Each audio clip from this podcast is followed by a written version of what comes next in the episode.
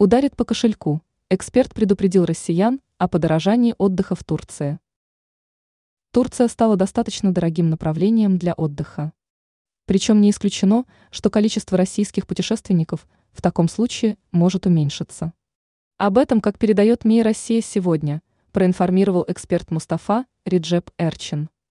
Он обратил внимание на то, что турецкое направление стало относительно дорогим. При этом эксперт предположил, что данный период является временным. Он полагает, что на протяжении года или двух стоимость может оказаться на достаточно приемлемом уровне. Помимо этого, он допустил, что число российских туристов в такой ситуации может уменьшиться. Эксперт пояснил, что в туристической стратегии турецкой стороны была разработана политика, которая нацелена на рост не только числа отдыхающих, но также и на увеличение доходов от туризма.